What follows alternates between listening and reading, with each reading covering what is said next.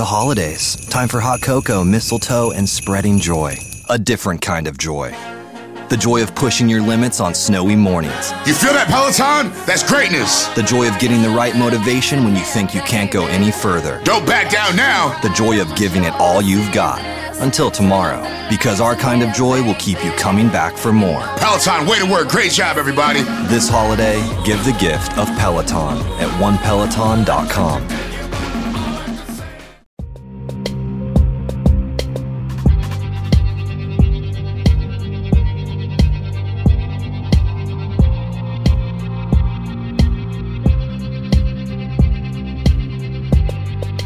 Amigos, bienvenidos a Puestos para el Problema. Esta semana. eh, Mira, eh, tenemos- llegó, un com- llegó, ¿Qué? llegó un comunicado de Paco López que ha cancelado este podcast. Espérate. vamos, a hablar, vamos a hablar de eso. Quiero decir algo positivo es que contamos con nos agracia la presencia de, nuestra productora que nos tenían en el abandono. Nos tenían el abandono, teníamos no que tenía el abandono. Sí, porque- Eh, había decidido.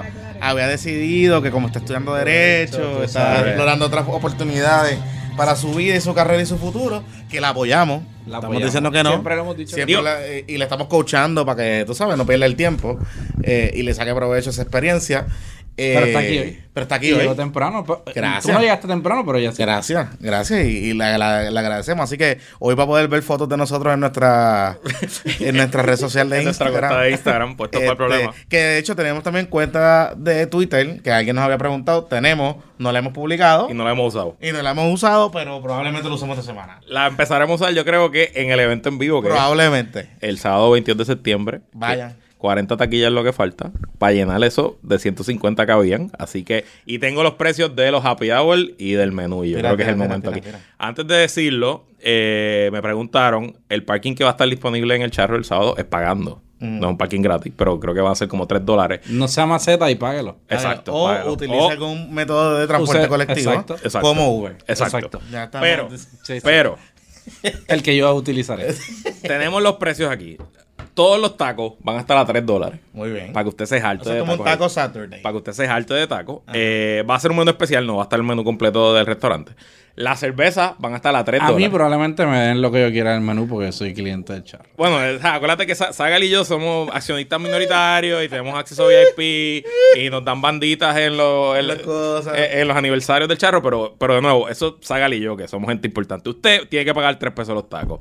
La cerveza a 3 pesos, el Don Q a 4, la vodka a 5 y el whisky a 6. Yo Ah, creo bueno. que esos precios para un sábado. Oye, eso está bueno. Y, Está más y, barato que cualquier barra por ahí que va a usted a coger calor. y con mucho orgullo podemos anunciar que Sausa Tequila Sausa se une como auspiciador del evento.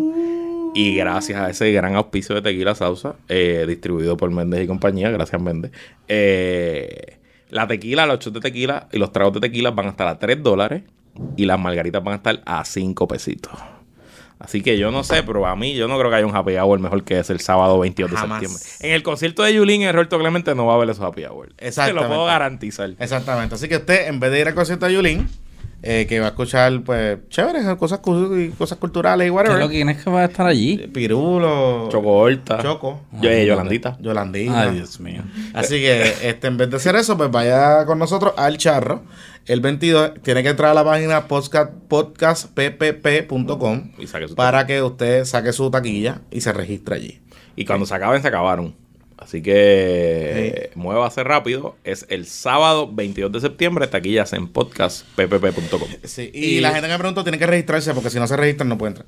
Regístrese vaya y no auspicia la porquería de concierto de Yulín, para decirlo como se supone.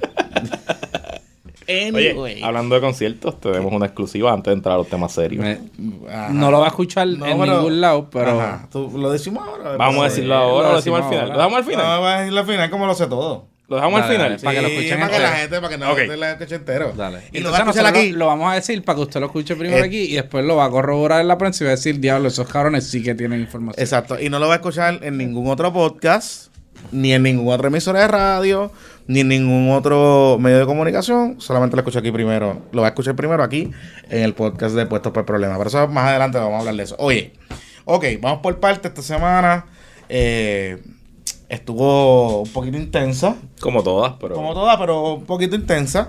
Eh, nos descubrimos que habían unas cajas, miles y miles y miles y miles y miles de cajas de agua, Creo que son 36 millones de botellas de agua. algo así. 38 millones creo que eran. Exacto. eh, que se gastaron 22 millones de dólares para movilizarlas eh, y ponerlas allí.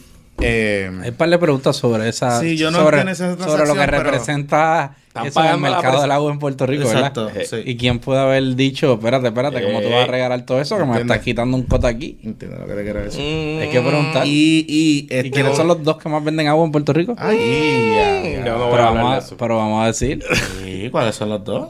Coca-Cola y Walmart. Exactamente. Hay que preguntar. Y Coca-Cola es distribuido por una compañía Sí, sí, claro. que tiene muchas marcas. ¿Sabes? Este, y que One. CC One. Y, y Walmart, según lo que yo entiendo, son las personas que más venden más agua. venden agua Yo, la gente Bueno, y los ah, y lo, y lo, y lo, Yo no la- estoy- los, los wholesalers estos Exacto. grandes. Pero este, yo no estoy diciendo que, que eso sea, o sea, que ellos hayan hecho al- algo malo o ilegal. Pero ciertamente la presencia de 22 millones de pesos en agua les impacta las ventas de ellos. Y hay que, y hay que hacer la pregunta.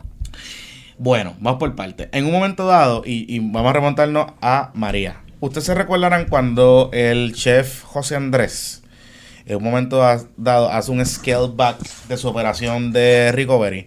Una de las cosas que él dijo en entrevista, que lo dijo en varios medios, es que él estaba retirándose porque ya los restaurantes y eh, centros de comida en Puerto Rico estaban comenzando a operar y él no quería interrumpir el comercio, ¿no? Él no quería, no quería hacer un- un- un Cañonearle cañonearle el, el negocio a la gente. Entonces, lo que sí eh, eh, hicieron es que él limitó su operación, él limitó su operación, él limitó su operación y la concentró en áreas vulnerables. Y recordarán que en ese momento él mantuvo unas cocinas, cerró la cocina grande del Choliseo y se movió para la zona eh, este, que era la más afectada eh, en, en el país.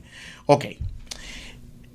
En ese momento no, no hubo mucho voz sobre esas expresiones, pero yo me, me empecé a recordar, y como bien dice el Sagar, tú meter 22 millones de dólares en botellas de agua, inyectárselas a un sistema económico, comercial, lo que sea, cerrado, y aquellos que no saben lo que estoy hablando, pero aquellos que son de logística sabrán, Puerto Rico es un comercio cerrado, ¿no? Porque tiene que, todo tiene que entrar o por barco o por avión. Así que tú de momento traer que el gobierno se convierta en un partner y traiga 22 millones de dólares en botellas de agua, está duro. ¿Quién se las compró FEMA? Es la primera Exacto. pregunta. Así que esto- ¿Quién tiene el contratito de venderle tiene el el agua? contratito de venderle agua. Entonces, eso, eso está duro. Y solamente hay como dos o tres compañías en Puerto Rico que pueden manejar esa cantidad de agua, pero esos son otros 20 pesos. Anyway, Pero el agua la compraron aquí o la trajeron. No, la la trajeron. trajeron, trajeron de la trajeron de afuera. En barcaza, en aviones, no la sabes. trajeron en la fase del recovery de María. O sea, inmediatamente ellos traen esa agua. Claro. Entonces, una vez traen el agua, ellos se dan cuenta en algún momento dado. eh, hay dos versiones. Una es que el gobierno le pidió que limitara su operación de repartición de agua porque comerciantes como Se estaban quejando. se estaban quejando del posible impacto que podían tener en, en Puerto Rico. Que no conozco, o sea, no sé cuánto representa en términos porcentuales esa cantidad de agua para las ventas anuales de agua en Puerto Rico. No debe ser... Debe, debe Pero ser debe más- ser un, un porcentaje Pero- signi- significativo. Pero, No pero recuérdate que no había nadie operando en ese momento. O sea que 22 millones de pesos de, cantazo es, es una cantidad sustancial. Y cuando todo el mundo está comprando agua. Claro. Porque no es- o sea, un día normal pues se venderán X botellas, pero un día después de huracán pues se venderán muchas más. A la misma vez, obviamente, eh, y eso podemos hablar de eso un poquito. Este tipo de situación tiene efectos chillings en los mercados, ¿no? Y ah, los tribunales han hablado de cuando usted interviene con el comercio interestatal, puede intervenir de forma directa o de forma indirecta. Y a veces pues, las formas indirectas se pueden interpretar de muchas cosas, de muchas maneras. Sobre todo cuando el gobierno está jugando un rol eh, bien protagónico en, en, esta, en este recovery.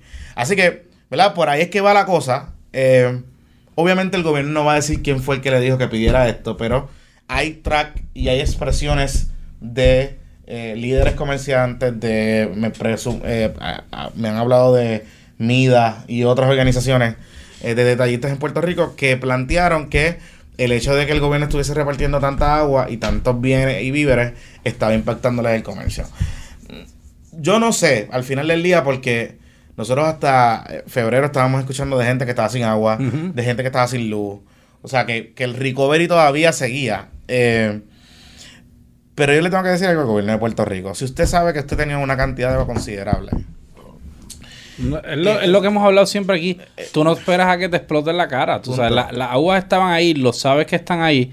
Lo menos que puedes decir es enviar un comunicado y decir, mira, tenemos esta agua de FEMA, la empezamos a repartir.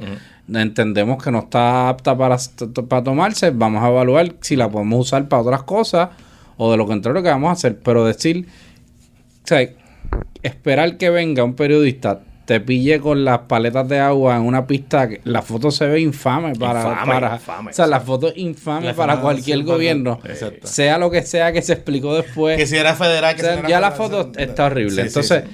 a- viene a decir de que tú vas a devolverla. ¿A quién tú se la vas a devolver? Yo no creo que FEMA esté en el negocio de ir a recoger para atrás los suministros que ellos pagaron. No, de hecho, y no mucho puede. menos Y mucho menos, ¿quién va a costear la logística, uno, de mover 38 millones de botellas de agua y de moverlas en barco o avión para sacarlas de Puerto Rico para hacer que con ellas si la posición tuya es que no sirve? O sea, la explicación es el, el típico escenario de reacción que permite que se cree una crisis cuando era bien fácil matar el issue preemptively, sin, con- tener... sin sin- contar que ahora mover las jodidas aguas esas, va- vas a tener imágenes de gente sacándola, porque son un montón de paletas. O sea, vas a tener hay gente. que llevar trucks y trucks Ajá, y ¿qué trucks. cómo la No vas a o- allí? No hay de otra. O sea, ¿cómo las vas a sacarle ahí? Porque si las llevas a un vertedero, tienes otra pendejada más. Sí, también, claro. ¿sabes? Como que no, no hay manera de tú salir bien. Y un centro de reciclaje, pues tienes que vaciarla. No hay manera. O sea, Alguien tiene que, que estar Abrir- ahí un par de años vaciando las botellas de agua. este, Cuando pongas esa convocatoria en el website del gobierno, se buscan 100 personas para vaciar botellas de agua a salario mínimo. Mira, oye, tú sabes lo más, lo más cabrón es que la autoridad de acueducto y alcantarillado tiene la capacidad de procesar esta cantidad de agua. Ajá. Si no está potable, ellos la pueden potabilizar, porque a eso se dedica la autoridad Ajá, de eso es lo que hace. Eso es lo que tú la llevas a una plantita, Con tú la aguas de lagos y ríos y, y la echas allí y, y la, y, la, y la puedes repartir.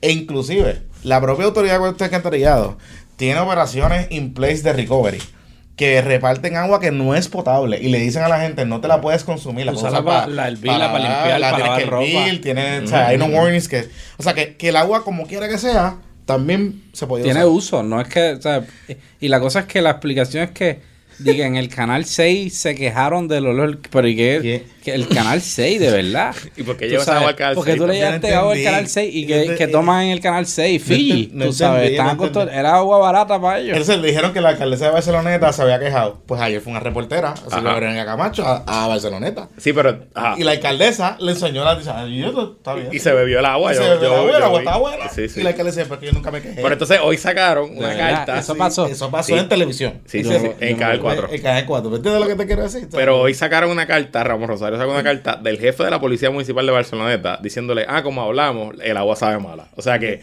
ahora hay una guerra por el sabor El- el y el agua. Como hablamos, el agua sabe El mal. agua sabe mala. O sea, una carta oficial, así con el membrete. Dice, señor Ramón Rosario, según nuestra conversación telefónica, Le confirmo efecto, que el agua sabe mala. Mala. Tienen mal olor y mal sabor. Exacto. Imagino que se le enviaron a Ramón Rosario mientras se saltaba y se encajaba unos noguecitos ahí en el COE. Porque eso fue. No, no, no, porque la carta se enviaron con Ah, fecha de hoy, ah, de fecha hoy, de hoy, de de 13 de septiembre. Ah, ¿no? o sea, se enviaron ahora. O sea, Ramón Rosario llamó a Barcelona y le dijo, enviamos una cartita ahí para que. Ay, Virgen. Ay, santo. Está bien loco esa historia. En verdad es que es surreal.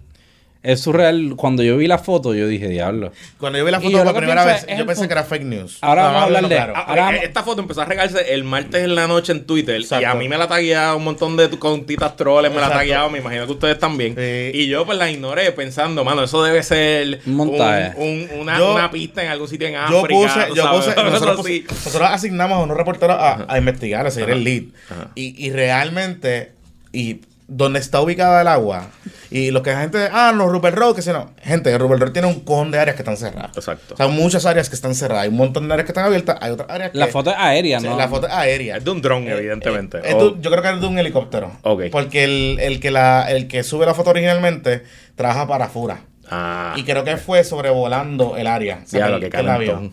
Exacto. ¡Qué Entonces, ¿qué pasa? calentón! ¿Qué pasa? Nosotros, inclusive, un reportero de nosotros contacta al tipo, el tipo no quiere hablar, Ok. Naturalmente. Ajá.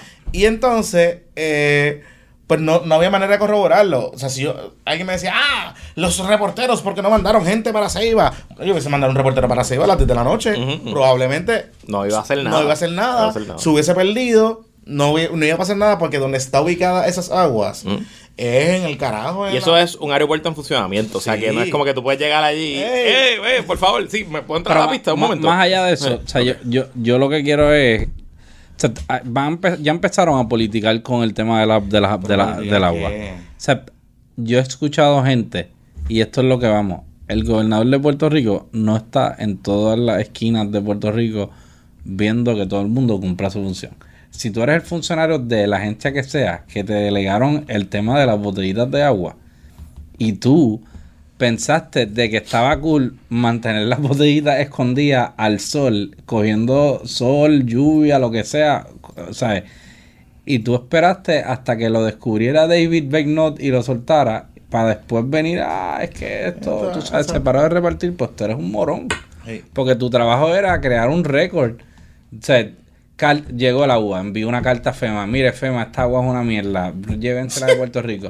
Y tienes un, un, un récord de 6, 7 cartas, emails. Y cuando vienen a preguntarte la agua, sí, sí, mire, perfecto. Mire, todo lo que le hemos pedido a FEMA. Para que... Pero ahora venir a echarle la culpa a FEMA y que FEMA después salga y diga, sí, la... entonces saca un comunicado, FEMA acepta culpa. Y es un revolú. Al final del día, las aguas están en Puerto Rico. Punto. Yo creo las aguas pilladas en un aeropuerto con una foto infame. Y, la, y el gobierno de Puerto Rico va a tener que hacerlo. Yo creo que a una semana, a una semana del aniversario de María, Está cabrón. este es el perfecto bookend.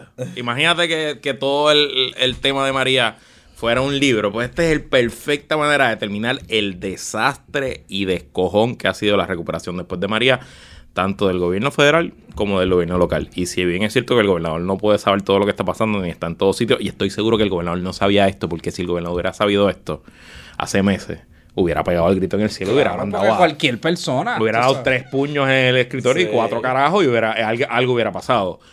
Pero lo que nos molesta de todo esto, por lo menos a mí como puertorriqueño y creo que a, to- a- a la mayoría del país, es que no hay consecuencias para nadie. Para nadie. ¿Dónde, qué, qué cabeza va, va a rodar aquí?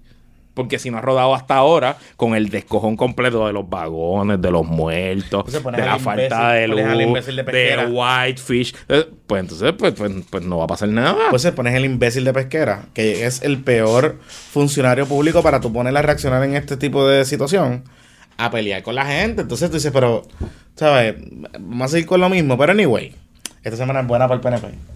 Sí. Porque Espérate, pero uno de los... ¿qué? Antes de cambiar, ¿Qué? a ver, vamos a hablar de Trump. No hay, no hay Trump Watch esta semana. Pero Trump, Trump está. Trump está desatado o sea, con el Puerto tema de las botellas de agua resaltó la discusión de Puerto Rico en Exacto, CNN. exacto. Y están politiqueando allá con el huracán, a un año del huracán, mientras le están Mientras metiendo caña a Florence Sí, a mientras ellos. Flores le está metiendo caña a otra ya. Y están todo el mundo politiqueando de que si la respuesta fue buena o mala, que si fue una mierda, que Trump dice que fue un success, que la gente dice que eso es insensible. Y, y de el, nuevo, tweet de, el tweet de Trump hoy hizo ronda en todas las portadas de New En York Times, en en todos todas, en lados. todas. El tweet de Tiraron Trump pu- tiraron hoy- push notification El tweet de Trump hoy puede ser el son- peor tweet de Trump en su, en su carrera.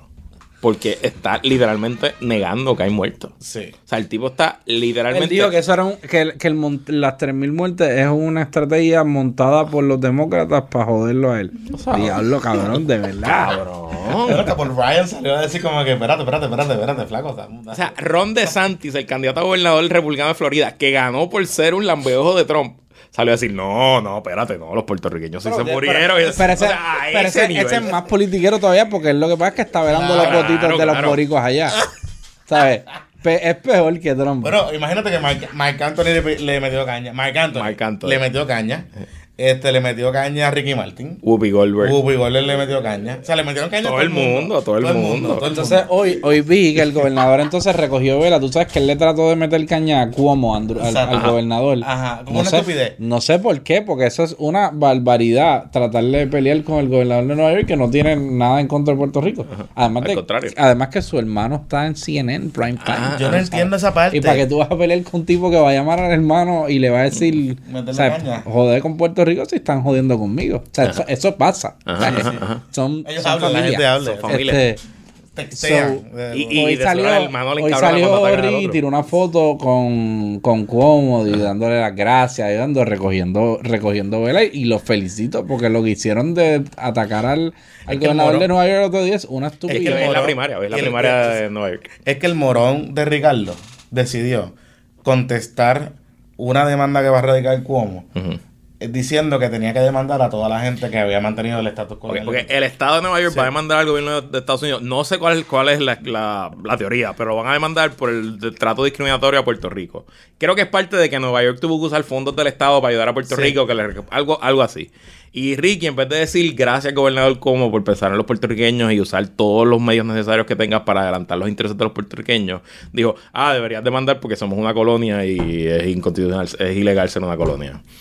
Igual que en vez de cagarse en la madre finalmente a Trump, algo que Ricardo Rosselló y su gobierno todavía no ha hecho, Ajá. en vez de le da la excusa perfecta, no, el, la- el recovery de María fue malo, pero no fue malo porque eh, Trump fue malo y porque fue ma- hizo un trabajo pobre, no, es malo porque somos una colonia y pues los imperios nunca tratan bien a sus colonias, sí, porque New Orleans también es una colonia, supongo, ¿verdad? New Orleans es la, digo, a lo mejor es que para Ricardo eh, FEMA solamente funciona en las 13 colonias originales y como New Orleans fue parte de Louisiana Purchase, pues, pues no quizás no, aplica. no o sea, de verdad es que está cabrón, han perdido, yo no, yo no sé cómo ustedes se sienten. Y salió una encuesta del Washington Post ayer. Que dijo que todo el mundo se Que hicieron se una encuesta en Puerto Rico, entrevistaron a 1.500 personas cara a cara en Puerto Rico, que esa es la encuesta cara. Esa encuesta vale 125 mil pesitos, para que ustedes sepan. En política esa encuesta vale 125 mil pesos. Eh, el 26% solamente los puertorriqueños aprueban la gestión de Ricardo Rosselló en el huracán y solamente el 15% aprueban la de Trump. O sea que tú, eh, y para, que ustedes entiendan, esto no es una encuesta que hizo el Nuevo Día No, no, no. con The Research Office, que entonces para que David Colón No, no. vaya allí y, y diga que estaba eh, recargada las preguntas, como él siempre dice. No, no, no, amigo. Esto es Washington Post. Con el Eh, Kaiser Foundation. Con el Kaiser Foundation, que es una fundación dedicada a salud pública. Si usted no sabe eso, googleela. El- la- lo invito a hacerlo. Eh, y que entrevistaron cara a cara a 1500 personas. ¿Ok?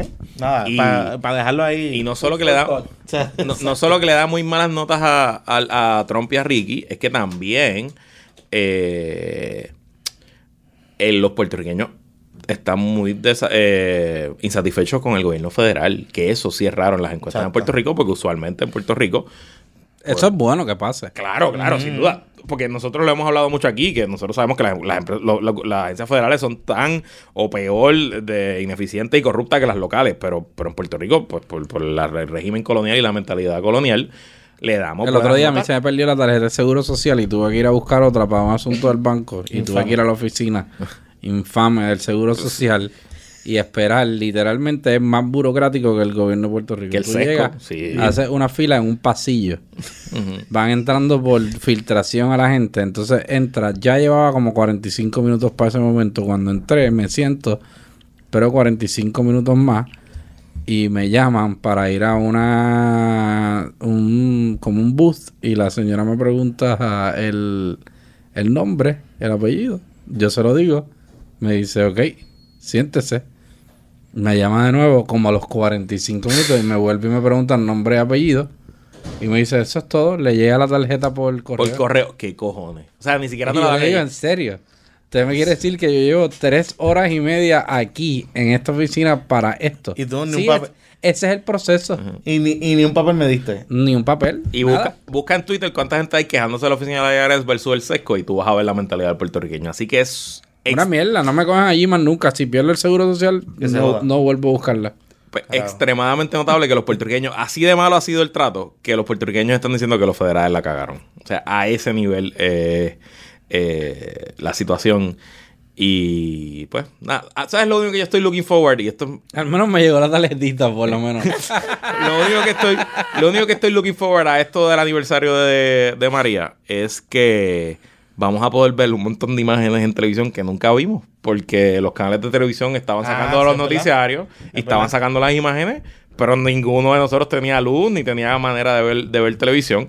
Eh, así que por lo menos eso es algo que me da. mm, No es para, obviamente no es para celebrar ni para ir a un concierto, pero creo que esa perspectiva de uno poder ver las imágenes que el mundo entero estaba viendo ese 21, ese 22, ese 23 de septiembre del 2017. eh, Mi hermana estuvo en México y me decía que las imágenes estaban cabronas. Que Ah. era era era desesperante ver lo que lo que está tramitando, por ejemplo, CBS, CNN, que tenían gente aquí con satélites. Era como que... tú- Mira, vi, aquí nos subieron una fotito en Instagram, tiene unos corazoncitos. ¡Wow! ¡Wow! Ana está, Ana está ahí trabajando, está bajada. Hacía falta la Inter. Está baja, está baja, está baja, está baja, está baja. Mira, este... Ok, vamos a hablarle a Abel. Vamos a hablarle a Abel. Ok.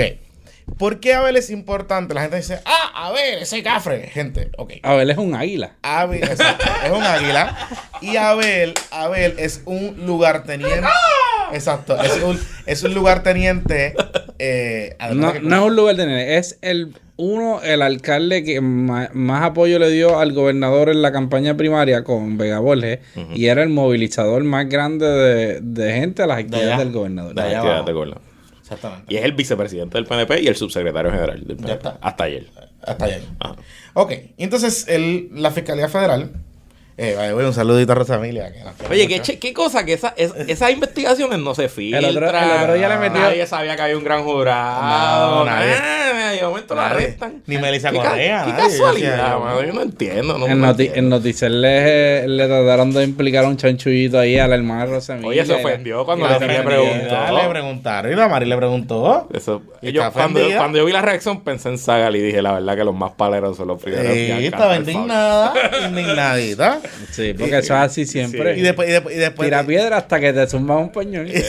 y espérate, pues como tú me vas a tirar a mí. Entonces, pues, el claro. peñón que nos tiró por la mañana es que invitó a todos los medios a, a la Menos recta, ustedes. menos nosotros. No lo invitó No a ustedes. Ah, o sea que Ah, el, Walk- el Noticel no hubo Walk. No, no, o sea, estaba todo el mundo ready ahí para recibir. Es más, yo creo que hasta fueron hasta el condominio y todo. Estaba todo el mundo ahí ready, pam, pam, pam, pam. Y cuando llega el reportero de nosotros, dice: Ah, no, es que a nosotros nos llamaron anoche que había un high profile. Ah, pues a nosotros nos llamaron, nos sacaron del WhatsApp. Ah, pues, para que Pues- tú veas. Para que tú veas. Pero bueno, anyway. A ver lo arrestan y le radican cargo. Y vamos a aprovechar aquí que tenemos el beneficio de tener a Sagar hoy. Eh, por un caso bien extraño. Y es el Departamento del Trabajo, a través de la Oficina del Inspector General del Departamento del Trabajo, eh, pide al FBI y a Fiscalía Federal que investiguen al alcalde de Yauco por un esquema que ellos encontraron de que él estaba diciéndole a la gente que trabajara, pero dentro de su trabajo que trabajara dos horas voluntarias prometiéndoles que les iba a pagar posteriormente porque no había dinero. Eh, pero que nunca les pagó. Y que les retuvo una cantidad de dinero que eran como 300 mil pesos, una cosa así. Mm. Entonces, Todo esto es ilegal. by todo by the way, es súper ilegal. No, No, necesariamente es un delito. no necesariamente es un delito, pero es ilegal. Hay, eso. hay una ley que se llama el Fair Labor Standards Act que la aplica a patronos que tienen X número de empleados para arriba y contiene unas disposiciones sobre, particularmente sobre las horas y salarios de los empleados y sobre las prácticas que se pueden y no se pueden seguir por patronos. Te voy- un ejemplo para que la gente entienda el tipo de cosas. En las farmacéuticas siempre había unas controversias sobre el periodo, o sea, sobre el empleados que tenían que llegar al trabajo, entonces estacionarse en un sitio y de ese sitio coger un shuttle hacia un, tú sabes, un, unos lockers en donde tenían que cambiarse y ponerse un uniforme para seguridad. Entonces, habían controversias sobre si ese tiempo era tiempo compensable o no, si era el término del tiempo de que te pones el uniforme y te lo quitas, si eso es parte tu- de tu jornada. Y esta ley cubre cosas como esa. ¿Qué pasa? Esa ley prohíbe de que un patrono le requiera como condición de trabajo a un empleado trabajar horas gratuitas. Y esto, esto es lo que en- durante una eh, auditoría de la oficina del Contralor Vieja. por se, se- 2013, se descubre que había unos empleados diciendo que se le estaba obligando a trabajar esos dos horas por día. Eso se le refiere al Departamento del Trabajo que tiene la división de horas y salarios, que es la que determina si esas prácticas de negocio violan o no el, el FELSA, como le dicen los abogados laborales, Fair Labor Standards Act. Eh, como parte de esa auditoría, el senador Nazario, en ese momento alcalde, firma un acuerdo con la agencia en donde establece que va a ser un back pay, que lo que implica mire, yo le voy a pagar a estos empleados el dinero por concepto de esas horas que yo los obligué a trabajar.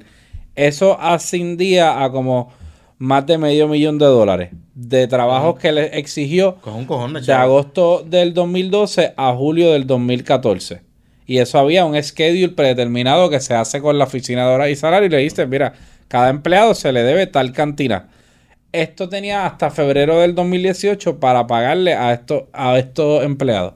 Eso, eso técnicamente pondría fin a esa controversia. ¿Qué pasa? En el 2016 vuelve la oficina del Contralor a auditar como cuestión rutinaria Y encuentro a otro. otro y en hallazgo. cuenta que los empleados le estaban pagando unas unos lump sums y que le estaban reteniendo los salarios sin la- el conocimiento y el consentimiento del Departamento del Trabajo Federal. Esto se le vuelve y se le refiere al Departamento del Trabajo Federal, que a su vez se lo refiere a la oficina del Inspector General. Al final del día, el Departamento del Trabajo identificó 30 empleados que el alcalde había certificado que le había pagado el back pay del acuerdo que suscribió en el 2014. El, el Departamento del Trabajo y el inspector también determinaron que esos este, empleados a quien se le habían pagado esos dineros se le había aguantado el pago de su salario para ciertos periodos de tiempo por instrucciones directas del alcalde. Lo que implica como que te, O sea, está incumpliendo el acuerdo que firmó. Está básicamente confiscándole los salarios actuales bajo la premisa de que te estoy pagando esto, pero en verdad esos son chavos que te me debías tú como quieras. O sea, me tienes que pagar las dos. Exacto. Lo que te estoy pagando de la deuda, del abono de la deuda, te lo estoy quitando de tu salario del Exacto, trabajo actual. Exacto. El, el indictment tiene 39 cargos. Oye, y, y- y estamos hablando de gente que. Pero vamos, vamos a acabar para de 200 pesos. 200 Sí, pesos sí, sí, quincenales. O sea, como que. Para recapitular el- el- lo que es el caso, bajo el indictment de entre el 2015 y 2016, lo que se le imputa a Abel Nazario es certificar bas- falsamente al Departamento del Trabajo que había pagado el back pay a los empleados bajo el acuerdo y que no iba a tomar ninguna acción de represalia en contra de los empleados que aceptaran esos pagos. ¿Ves? Y eso sí- probablemente bajo juramento. Exacto. O sea, que está al incumplir está cometiendo un A pesar de él, va a hacerle eso bajo representación, bajo juramento al Departamento del Trabajo. Él ordenó a la oficina de nómina del- de la alcaldía a que le retuviera esos ingresos futuros a los empleados por distintos periodos de tiempo, a pesar de que seguían trabajando. Y el, el, él cometió el delito de wire fraud en la medida en que estos documentos que se usaron para certificar se enviaron por email. Por email, exacto. Ay, Dios. Y hay emails firmados por el propio alcalde. O sea, esta- Ay, Dios. es un caso, al final del día, es una manera bien pendeja de que te acusen Del criminalmente. bien cabrón. O sea, y sea, ni siquiera es con dinero tuyo, Exacto. Porque uno puede entender si yo entiendo que, tú- que yo es mi propio negocio, yo Ajá, no un estoy tumbando a exacto, los chavos porque son mi compañía. Porque me salen los yo Exacto. soy el que me Pues lo Ahí, todo. pues tú estás, pero cuando no, ¿qué eres un mamabicho. importa? Ajá, Eres Eres un mamabicho, pero, pero, pero. Pero ese es el caciquismo boricua. Sí, exacto. o sea, que el, el dueño, mire, No, no, es que yo usted soy le tiene que pagar- que yo soy el que Exacto. mando y se maman tú. Exacto. te tiene que pagarle los 588 para atrás y los salarios como quiera. Y si usted le miente al gobierno federal, lo van a pillar porque lo auditan. Sí, sí, y van sí. a entrevistar a los Y yo empleados y van a decir que ya hay empleados diciendo el alcalde me dijo que cogiera los Y yo chavos me imagino y que- no jodiera más nada. esos fiscales, esos fiscales asignados al departamento del trabajo deben ver Otra tan cosa, poca cosa que otra- cuando ese caso le llegó al Así escritorio está, digo, ¡Yes! ¡Por No, no, no. fin! Pero, o sea, paso a paso. La mala suerte que tiene Abelito. Abel Nazario. Esto no lo tiene un fiscal del Departamento del Trabajo. El fiscal que asignaron este caso es probablemente el fiscal de más mano dura en la Fiscalía Federal de Puerto Rico, que se llama Scott Anderson. ok. Y es un tipo bien complicado para bregar. De almas es un fiscal que no, típicamente no negocia. Ok. O sea, típicamente las... o sea, y en mi experiencia con él, las, las ofertas que uno trata de negociar con él, y hay, hay casos y hay casos, pero son, mira, es- que se cree culpable porque lo, lo que dice el acuerdo. O sea, lo- el, el problema que tiene Abel Nazario es que, uno, la Fiscalía Federal en un punto aseveró de que él se había beneficiado personalmente de esto. Exacto. No sé cómo. Hasta el ahora no lo descubrimiento de pruebas, él lo sabrá. Digo, Lo- a lo mejor se rumora que mucha de esa gente usaban esas dos horas, lo usaban para politiquear. Probablemente. Lo usaban para trabajo político. Entonces, pues ahí hay un Pro- beneficio personal. probablemente. Porque sí. Probablemente. Lo otro complejo es de que estos delitos requieren una. Probablemente incluyen una multa y una restitución. ¿Y cómo carajo va a pagar eso? Comillas, Entonces, pero- comillas de Chase. Con punto. ¿cómo, ¿cómo va a pagar María Domínguez? Eso es lo que quiero también Esa- ahora Ah, vamos esa a es la pregunta que- la Ayer, que ayer aparece Abel arrestado. Ajá. No sé si comparecieron abogados a la vista inicial. Luego surge que tiene de abogado a, a un abogado ahí que se llama Edgar Vega y tiene a la, A la ex fiscal. a la ex fiscal María Domínguez ¿Que está con quién? que trabaja en el bufete Maconel Valdés. Es socia capital del bufete. Eh, ¿Cuánto era- es un retainer el promedio allí? Como, es caro, sete- es como bien caro. 75 debe ser. aunque a veces por farandulear pueden hacerle un descuento. pero, pero no creo que el McConnell no está en el, en, en- o sea, En las circunstancias en las para circunstancias para eso ni ni ni le- ni, le- o sea, Ni María ni lo tampoco. necesitan Ni ella María. tiene el nombre ella fue fiscal federal este pero tiene dos abogados que le deben cobrar caro tú sabes y al final del día los abogados a mi juicio en las pasadas 36 horas han hecho un trabajo insólitamente horrible porque han permitido al cliente darle entrevistas. O sea, Ha dado como yo, dos yo entrevistas. soy, oye, vamos Y se pa- están contradiciendo Yo soy fanático y yo creo firmemente en que cuando a ti, a una figura pública, la acusan de algo y hay, y hay que balancear la opinión pública y hay que salir y hay que contestar. Como estrategia. Pero tú tienes que tener una estrategia definida, Exacto. una línea de defensa. Y casi una- nunca sale el cliente. El cliente puede salir cuando tú controlas lo que dice. Exacto. Y tú le dices, tú dices hasta aquí y te callas.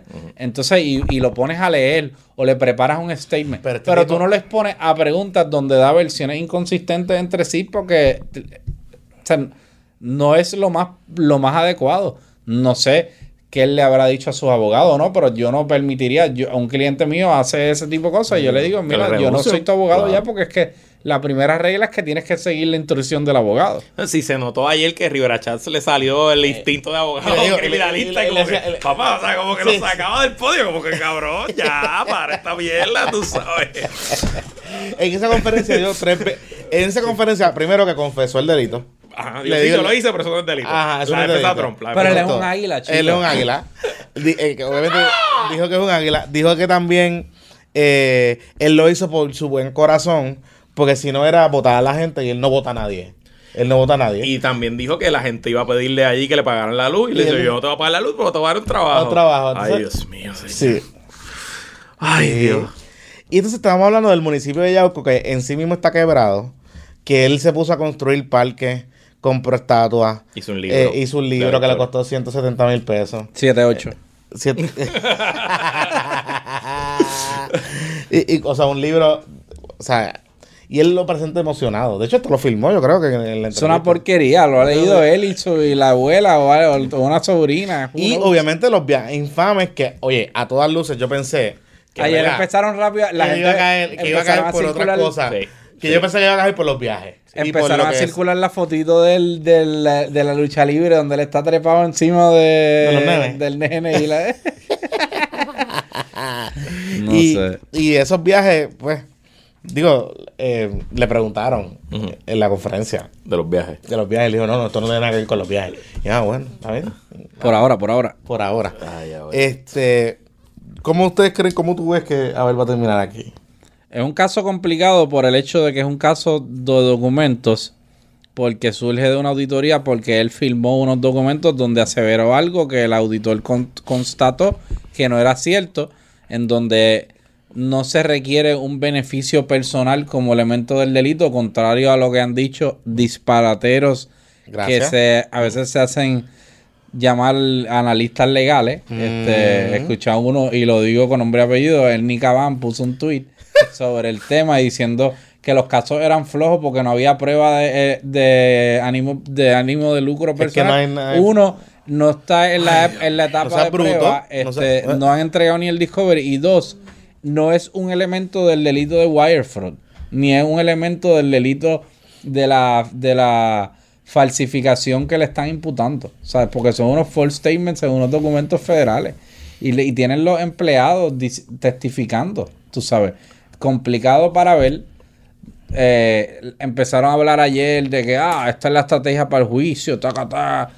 No creo que este juicio vaya a verse por jurado, porque es un caso bien clavado en términos de documentos y a Nazario no creo que sea el tipo más charming para que un jurado diga, ay, bendito, Bendito. vamos a... Y sobre todo el pool del jurado en el Tribunal Eh, vamos a hablar de eso. El pool del Si jurado fuera un federal. jurado del tribunal de Ponce allí, Ahí, tú sabes, que, pues, que pues. a lo mejor algunos son pool- de Yauco, son, ¿sabes? Dos son primos, pero, pero el pool del tribunal federal es un pool distinto. es un pool de clase media para arriba, pues tienes que saber inglés. Tiene que saber Y son muchos ex empleados federales que por default conocen la seriedad de los procesos relacionados a la, a la firma y certificación de documentos, mucho más cuando se trata de un alcalde. Ahora, él va a tener que, como todo acusado, evaluar el riesgo de, de ir a juicio, evaluar las alegaciones, evaluar la evidencia y determinar si le van a hacer una oferta, porque de nuevo, Fiscalía Federal no está obligado a ofrecerle nada. Le No. puede decir, negro, vamos para juicio Y y, vamos te a- vamos a pedir la sentencia más alta y el juez que diga lo que quiera.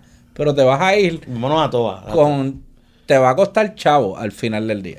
Y eh, Y probablemente. te va a costar la convicción, te lo va a descalificar para el servicio público en Puerto Rico, si es que la tiene. Pero sea, él tiene derecho a su debido proceso de ley, a su defensa. Yo pienso que va a Mi recomendación a él es, eh, hágale caso a su abogado, no hable más estupideces en los medios de comunicación, renuncie a su silla senatorial, porque mientras más usted se aferre a la silla, más veneno le da a la prensa para que le caigan encima y más le da incentivo a la Fiscalía Federal para querer Oye. desbancarlo a la mala. Y no Así tan so- que y no tan solo- pase por el, el- el análisis Y no tan solo. y- renuncie. acabar haciéndole daño al PNP y al gobernador. y no tan Claro. solo eso, que va a Es que le está haciendo daño. Ahora mismo Y- le está y- haciendo daño. Y va a venir un reportero, porque eso va a pasar. le va a Ok, ya el preguntar- gobernador le al pidió la gobernador renuncia y le dijo pidió que la no. renuncia y entonces le va a decir, gobernador, ¿qué usted va a hacer con Abel Nazario, que todavía sigue eh, siendo imputado de delito? Está sentado en una silla. No ¿Qué lo usted va a hacer? expulsar todavía, pero, pero este, él debe renunciar. Eso no, no me cabe la menor duda. Bueno. Si eh, sale bien, pues que corra de nuevo y gane limpio. Bueno, vamos a lo que a usted le gusta. Vamos al chisme. Vamos al chisme de verdad. Eh, nosotros lo habíamos adelantado al principio del, del episodio de hoy. Nosotros somos los Illuminati. de verdad. de verdad. Eh, estamos conectados en todas partes. Anyway, eh, usted sabe que esta semana hubo, hubo una controversia, ya un, una- un tiempito, Coscuyuela le había dicho zapotetón a Anuel.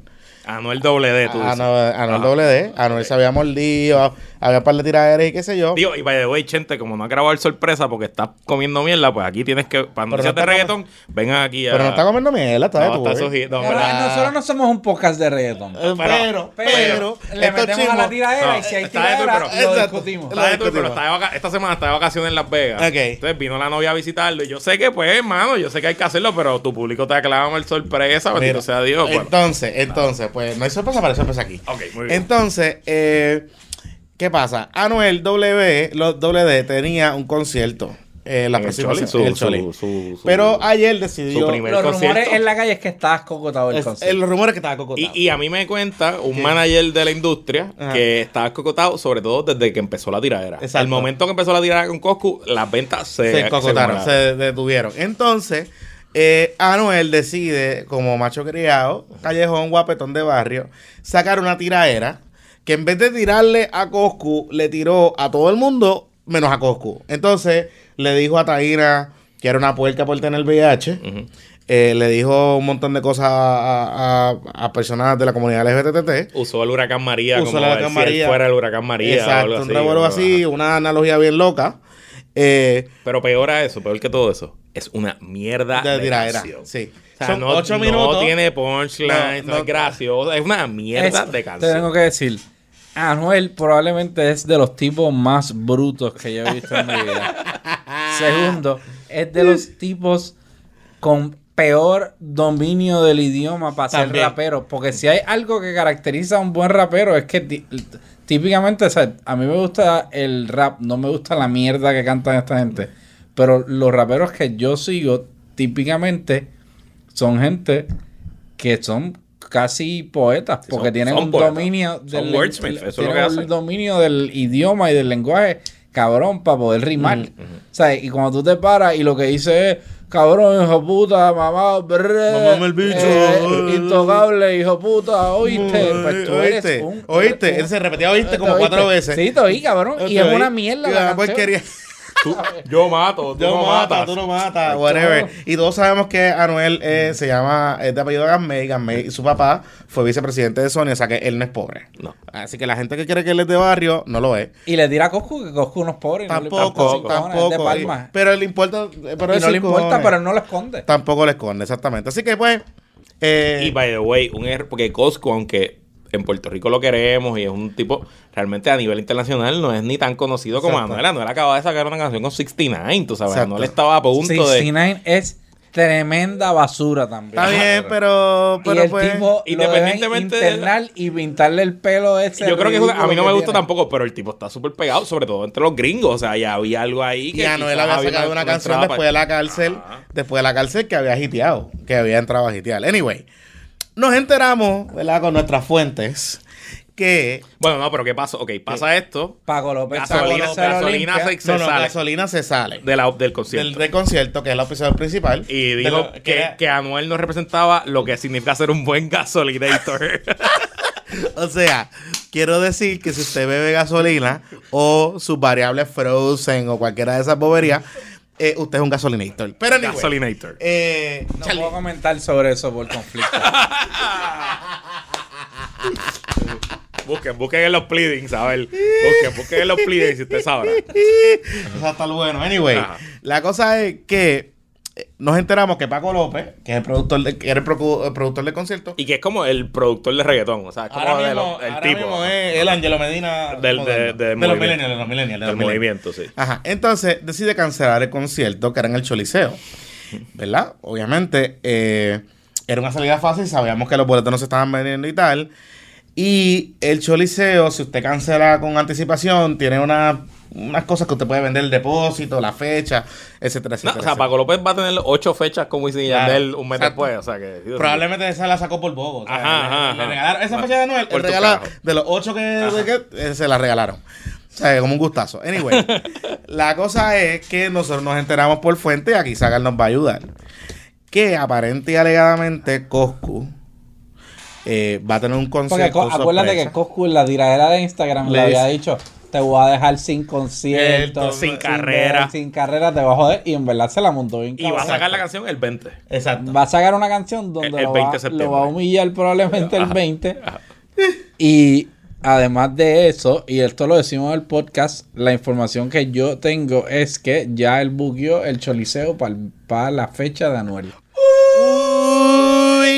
Y eso, eh, eso lo voy a escuchar primero aquí. Hacho, yo quiero ir. Pero hay que subirlo hoy el Tienes podcast. que subirlo- Antes que se adelante. Antes de que te Antes vayas que a se adelante, tienes que- tienes que te puedes ir para el. Guatusi, para estos sitios a sudar con a el calor ahí, exacto. pero no subes el Sí, podcast. con- a janguear con culisucio y eso, puedes hacerlo, no hay ningún problema. Pero este podcast tiene que subirlo hoy porque imagínate, perdemos el scoop y entonces pues no. Anyway, eh, ya saben, Coco va en concierto En lo que el se Choliseo. está en el Choliseo en la, fecha, de Anuel. Y literalmente lo dejó sin concierto. Santa Cosa. Santa Cosa. Ay, papá. Se lo está troleando. o sea, el troleo full. Nivel Dios. Sí, sí, sí, nivel Dios, nivel Dios. Está como el troleo, no sé si vieron el troleo en estos días. Hubo una marcha en Cataluña de los independentistas Lo oí. y había un cojón de gente. Y un tipo desde el balcón de él sacó un bocinón cabrón y le metió el himno de España a todo A lo todo. que. y es de los troleos.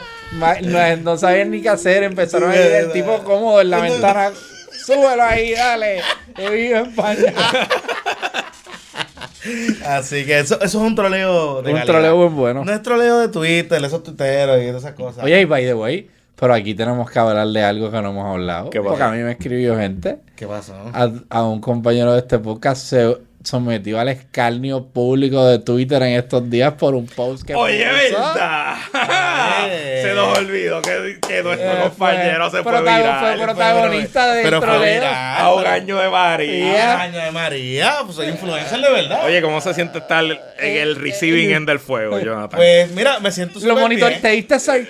Te diste search. Claro, claro, y le di, y le di, y le di fab por ahí para abajo Pero a todo el mundo. Vamos a explicar lo que pasó. Sí. Ok, Jonathan tiró un tweet que me pareció un tweet razonable. O sea, Oye, no me pareció nada. Y lo voy a decir en el podcast porque me escribió Benjamín Torre Cotaya a preguntarme, ven acá, esos tweets son por Jonathan. a- háblenlo en el podcast. Y yo, pues claro que lo vamos a hablar en el podcast. Jonathan tiró hashtag a un año de María. Melanie puse el hashtag. No pusiste el hashtag. Ah, el hashtag después se Se lo fue viral. pusieron, ajá, ajá. Pusiste, si a un año de María usted no está listo para enfrentar un huracán, usted no lo que no tiene PTSD, lo que usted es un irresponsable. responsable. Y es verdad, o Es sea, más, en voy, a, es más, voy a buscar el tweet para leerlo. Léelo, Voy a- léelo, Lo voy a leer para que sea en mi tweet infame. Pero entonces el colectivo tuitero solidario agarró el tweet de Jonathan Ajá. y empezó a decirle clasista de mierda porque en Puerto Rico hay gente pobre que no se puede preparar por un huracán. Pero estamos, todos, todos tenemos iPhone y pagamos celular. Pero lo cierto es que yo no creo que Jonathan estaba diciendo Y tienen el Pandora sin anuncio. Ah, En anuncios. Ajá, ajá. Yo y no- tenemos el último Apple Watch. Y no- nos vamos a beber al Watusi. A gastar ahí tres pesos en medallas. Pero lo podemos comprar en una caja de agua que cuesta Vaya, 4.90. güey. Y tienen la tarjetita verde Y también. cuide la tarjetita verde. Claro que sí. No gaste 3 pesos en medalla. En el charro puede beber 2X, modelo a Por 3 eso, pesos en nuestro por evento. eso, el pero- 22 de septiembre. Pero yo no creo que Jonathan estuviera diciendo: si usted un año no tiene planta, No. si usted un año no tiene baterías solares, si usted un año no tiene 3 semanas de gasolina. No creo que Jonathan estuviera diciendo eso. Yo creo que Jonathan estaba diciendo es: si usted un año de María, después de toda la tragedia que pasamos y sobrevivimos, usted por lo menos no tiene un plancito de, bueno, pues mi casa está destruida, este es el re- refugio del gobierno que me voy a ir. Si cada comprita que usted hizo en los últimos seis meses nos saca un poquito para sacar algunas latitas, para comprar unas botellitas de agua y poquito a poco ir creando su reserva de huracán, pues en cierto sentido, le- usted es responsable. le- le digo, le digo, le digo más, le digo más. Yo eh, tengo trabajo, ¿verdad? Y, y, y mi esposa y qué sé yo. Y nos jodemos, nos jodemos, no es que somos millonarios ni nada, pero Mariana nos va a coger de pendejo y nosotros empezamos con tiempo.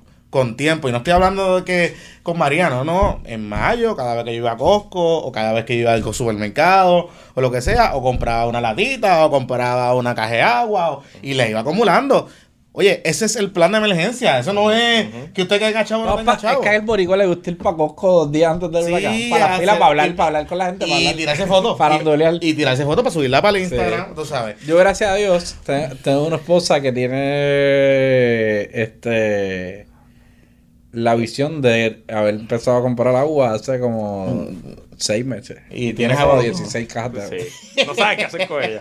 Mira, dicen que en, en Rupert Roth te la hacen. Mira, ok, ok, ok. Yo puse, un popular opinion. Si usted un año de María e Irma espera que los meteorólogos avisen que viene algo por Él ahí. dio el heads up de que no le iba a gustar el tweet. Exacto. Pero o sea para que, que, sepa. si se ofendieron, son unos huele Unos huele bichos. Pero, eh, si usted un año de María e Irma espera que los meteorólogos avisen que viene algo por ahí para salir como Y puse X para incluir a eh, Inclusivo, inclusivo. inclusivo, mujeres, hombres, transgéneros, eh, LGBT, heteros- eh, todo, todo. Q, todas esas cosas. A comprar agua o preparar sus cosas, usted es un irresponsable. No es PTSD, es irresponsabilidad suya, no es de nadie ni del gobierno. Breguen. Y me reafirmo, no le he borrado, está ahí. Pueden darle retweet si Y, quieren. lo, y ponlo de banner ahora Eh, mismo. y lo, es más, lo voy a poner los pin Ponlo de banner para que se vea Pin profile para que, para que vean la que hay. Este, lo tuve que borrar de Facebook porque en Facebook. eh, Ah, no, no aguantaste. No aguantaste la presión de Ah, Facebook. Facebook, en Facebook, porque acuérdate que el Facebook es distinto. Entonces, está la familia, ahí, los exacto, amigos. Entonces, Sí, se sí. indignan más. No, no, no, no. Y, y- y es más. Entonces, es, es- es más Están los difícil- amigos de tu mamá, los Ajá, amigos de esa Es más como- difícil buscar los replies Twitter. el otro día, Sí. el otro día, yo estoy en una conversación en Twitter X con, con nuestra amiga Mayra Bombivant en Twitter. Ajá. Eh, y viene alguien, un troll, interviene en la conversación. Estábamos hablando de bicicleta y se metió a decirme de la política. Y yo, mira, vaya, cállese en su madre, fotuto. y me contestó para atrás. Y yo, te la voy a, está bloqueado, váyase para el carajo. Y lo seguí y dije, fuck. Como a las nueve de la noche llegué a mi casa y yo nunca, yo no veo Facebook hace tiempo. Y a veces recibo los inbox en el celular. Ah. Y eso los veo, que sé qué, y me escribe. ¿Te insultó? es- no, era una amiga de mi mamá de la infancia que Ah. me dijo, tú me insultaste y me bloqueaste en Twitter. y era yo, y yo no sabía, y yo le dije, mira, es que yo no sé, a mí todo el día me están insultando en Twitter. Si tú te metes en un post conmigo, no tienes foto en la cuenta y no te veo, te voy, me voy a cagar en tu madre te voy a hubieras bloquear. Sí, sí, Lo hubieras sí. dicho Illuminati. Yo soy el. Pero esta esta ¿Oíste? Oíste, bebé. Pero esta semana, esta semana yo estuve como que medio metido en, do- en esa y en otra controversia con nuestros amiguitos de eh, teorías de conspiración del podcast de contingencia. Plan de contingencia. El plan de contingencia, plan de contingencia. Los Este, amiguitos de Ana. los amiguitos de Ana, que son, mira, de Cora. Eh, que se sintieron ofendidos por un. Yo puse un tweet. Porque ellos estaban eh, criticando a la prensa, echándole la culpa a la prensa por lo de las botellas de agua. Eh, Pero ellos le echan la culpa a, todo el- a la a to- prensa. a todo. Ajá, a la prensa de todo, whatever. Este. Me deben un libro todavía. Nunca estoy esperando que me inviten. Yo me todavía gané- estoy esperando el Yo me libro. gané un libro. El libro que nos iba a dar feto del Para- marxismo, del marxismo ortodoxo, para leerlo, para el leerlo, para podernos, para podernos de esto y, y qué sé yo. Y que me inviten, le he dicho, invítenme. Pero invitaron a Sandra El otro día fui a Coto. Best Buy de, a buscar un iPad que me compré y no no vi a Feto. Y- Lo estaba buscando para hablarle del podcast. Del y, San- y Sandra, Rod- y Sandra Rodríguez Coto me llevaron a Sandra Rodríguez Coto para hablar de la prensa y qué sé Ajá, yo. ajá. Le llevo meses diciéndole, invítenme, vamos a hablar de la prensa. Pero hablarle de la prensa con gente que está ahora en mismo la en los prensa. medios. No, Sandra. Sandra es muy buena, mi amiga. Columnista cool, de Noticel. columnista de Noticel, muy buena, muy buena. Chévere, me parece maravilloso. Pero me lleven a mí y podemos debatir de estos temas. Anyway, la cosa es que se picaron. Mi tweet realmente no fue ni por él, fue por otras personas. Oye, y que te vas y tú te puedes ponerle una camisita de esas de bomba y plena, de esos que le gustan a ellos y llega y me puedo dejar la barba más larga. y esas cosas. Puedo, puedo. Es más, llevas un barrilito y, Y lo le, pongo yo. y le metes dos quotes en africano también. Y, y le me- y le me- no, y llevo el barrilito. Me invitan y yo llevo el barrilito. Este, Yo le llevo el barrilito y tres estrellas. Ah, y le uh, regalo la botella. Y toma, y para que se la quede. No, nos las damos y se quedan con ella. Este, para su próximo invitado. Anyway. Nada, pero, ¿sabes? Saludito al plan de contingencia, buen podcast. Eh, Me eh, gusta la, Me gusta. la perspectiva hasta- histórica. Me eh, gusta bueno. hasta que hacen podcast de dos horas. Bueno, ya aquí vamos por una hora, así que. Está bien, pero, pero, pero de una. No, llegamos con 50 minutos. 54. 54, Está está bien, pero está bien. Anyway. Y nada, y, y agradecemos a toda la audiencia que escuchó el podcast del aborto, porque obviamente Sí. se sabe que nosotros aquí, en este podcast, acogemos la discusión de asuntos que incumben a la mujer. Oíste, Y, a- bebé. y a- Y y en, y y un momento, en un momento se nos criticó Se nos denunció. públicamente, se nos denunció Públicamente. porque no estábamos interesados en esos temas y nosotros Nos interesamos. rectificamos Exacto. asumimos nuestra responsabilidad Como y comunicadores. discutimos el tema. Exacto. Y yo espero que les haya gustado. Y si le, no le ha gustado, vaya y escúchelo. Eh, tiene que buscarlo. La entrevista sobre la voy. Ha recibido un excelente Excelente feedback. Eh, de, oye, de gente populares, PNP, independentistas. Así que yo espero que, ¿verdad? Eh, aquellas que no aquellas que no la hayan escuchado. Denle oído, denle, oído. Para que escuchen la perspectiva. y para que pueda saber de lo que está hablando. Claro. Porque si usted quiere rantear, pues tiene que No, escuchar porque hay que primero. escuchar las dos y perspectivas. tiene que escuchar, porque para rantear nadie, tiene que escuchar. y para cerrar, ningún género tiene el monopolio de ningún tema. Gracias. Exacto. Bueno, que la fuerza los acompañe. Vamos a darle hasta ahí. Recuerde suscribirse. Déjenos comentarios. Déjenos comentarios. Podcast en vivo en el charro. Podcast si un troll y me escribe, yo lo voy a bloquear y, Y lo a voy a insultar de probablemente. Saga. Y a un año de María. Y a un año de María, si usted no escu- escucha este programa y no lo ha compartido, es un irresponsable. No es PTSD, es un irresponsable. Que la fuerza lo acompañe. Holiday traditions are alive and well inside every Home Depot. And right now, outside as well, with a lot full of fresh cut Christmas trees of every size and shape. Come walk the lot, pick one out, and save. Or, if you can't make it outside, order online and we'll deliver one right to your door for free. Fresh cut Christmas trees, in store, or with free online delivery, only from the Home Depot. How doers get more done. Selection prices vary by store. See store for details.